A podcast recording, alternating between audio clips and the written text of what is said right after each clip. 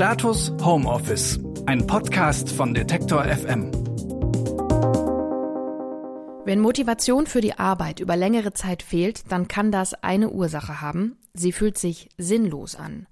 Wofür mache ich das eigentlich? Was bringt das? Oder wer braucht das? Ob wir unsere Arbeit sinnvoll finden, hat oft großen Einfluss darauf, wie gerne wir sie machen und wie gut wir uns damit fühlen. Mein Name ist Marie-Sophie Schiller und heute bespreche ich mit Bettina Rolo die große Sinnfrage. Nämlich, wann fühlt sich Arbeit sinnvoll an? Guten Morgen, Bettina. Können wir die ein und dieselbe Arbeit mal sinnvoller und mal sinnloser finden? Morgen, Marie. Äh, eben bei deiner Anmoderation habe ich schon gedacht, oh Gott, jetzt setzen wir gerade den Teaser, die große Sinnfade des Lebens zu lösen.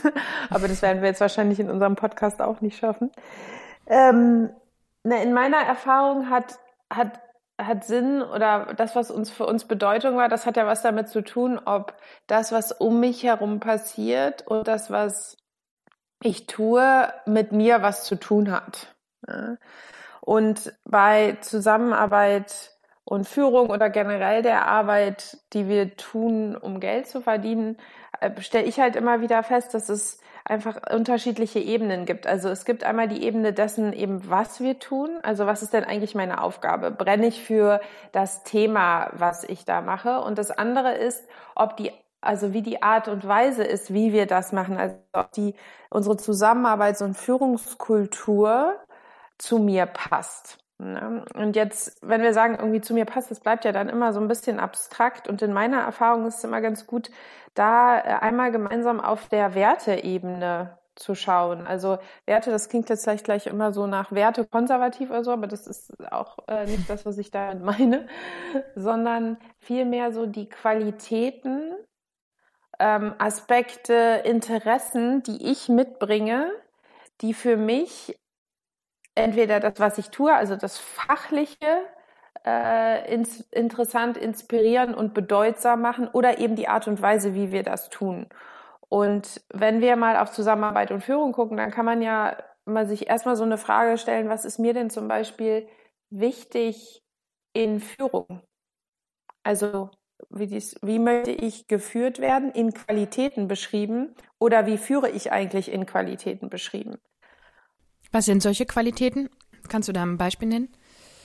Genau, also wenn ähm, ich da mal auf mich schaue, du kannst ja auch schon mal überlegen, dann können wir gleich mal rausfinden, wie du gerne geführt werden möchtest oder wie du führen würdest. ähm, wenn ich da auf mich schaue, ist, dass ich Führung als hauptsächlich halt als etwas als Unterstützung begreife. Ja, also mhm.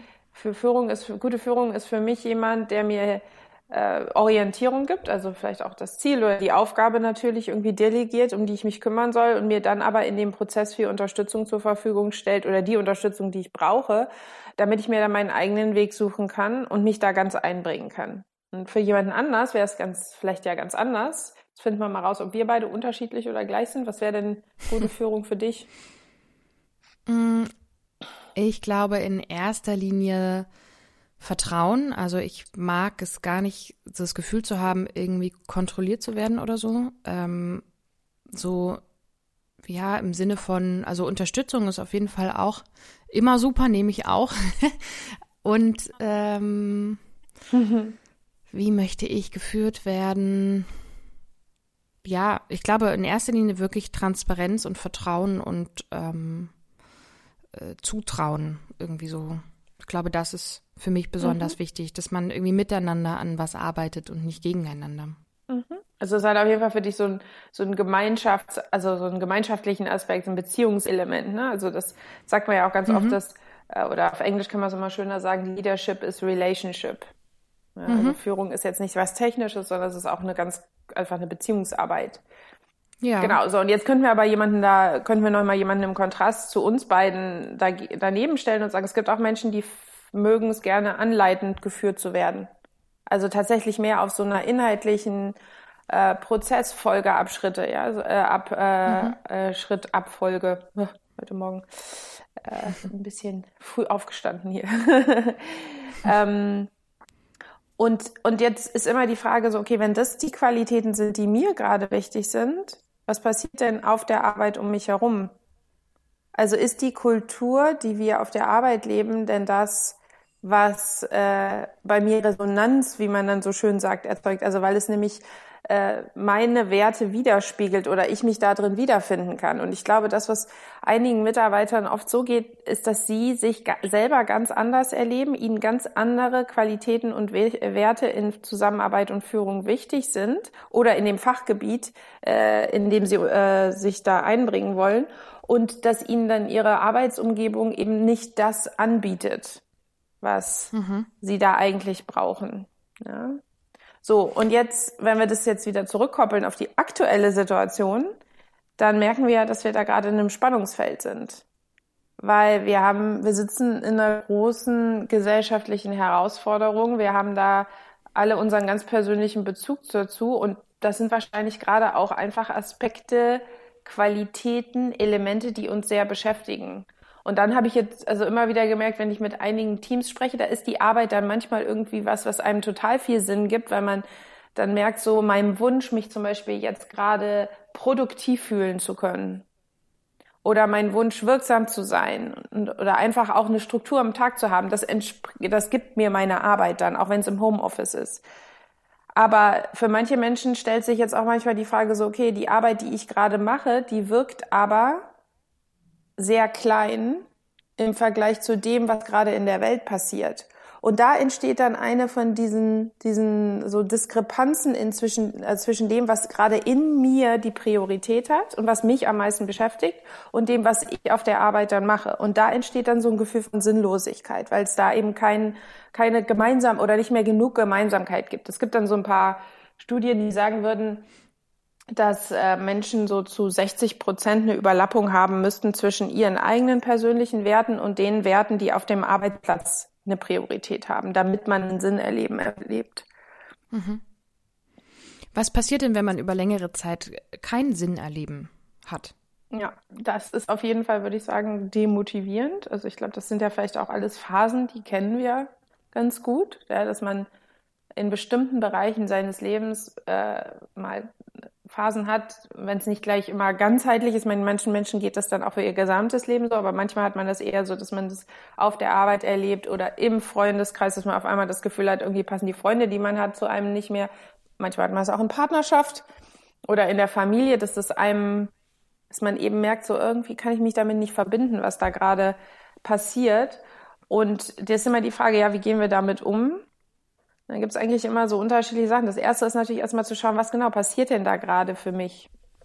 Also was ist mir denn gerade wichtig? Und was bewegt mich am meisten? Und was passiert denn um mich herum? Und gibt es da eigentlich eine Verbindung? Ja, und wenn das über einen längeren Zeitraum nicht so ist, dann muss man sich irgendwann anfangen, ein paar Fragen zu stellen. Ja, also gibt es etwas, was ich tun kann, damit sich das verändert? Oder kann ich mich sozusagen darauf einlassen, dass, also manchmal ist man ja auch in Situationen, wo man merkt, das wird sich jetzt hier so nicht verändern oder so nicht entwickeln. Und dann kann ich mich auch immer noch darauf einlassen und sagen, okay, ich akzeptiere, dass ich das jetzt hier nicht bekommen kann. Dass das sich für mich jetzt hier nicht äh, einstellt, die Qualitäten, die mir wichtig sind. Das heißt, ich gehe in eine Akzeptanz. Und das dritte wäre natürlich zu sagen, okay, das, ich stelle fest, das passt nicht für mich ich äh, muss mir was Neues suchen oder ich muss mich hier sozusagen trennen. Ja, aber im Endeffekt hat man immer diese drei Ausgänge.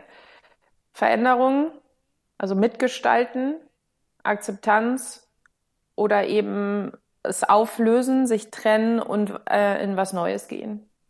Hm. Und vielleicht noch als kurze Einschätzung zum Schluss, ähm, wenn du sagst, auch die Corona-Krise verändert unsere, unser Empfinden, ob wir unsere Arbeit sinnvoll finden oder nicht.